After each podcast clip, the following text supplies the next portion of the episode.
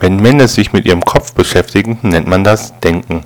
Wenn Frauen das gleiche tun, heißt das Frisieren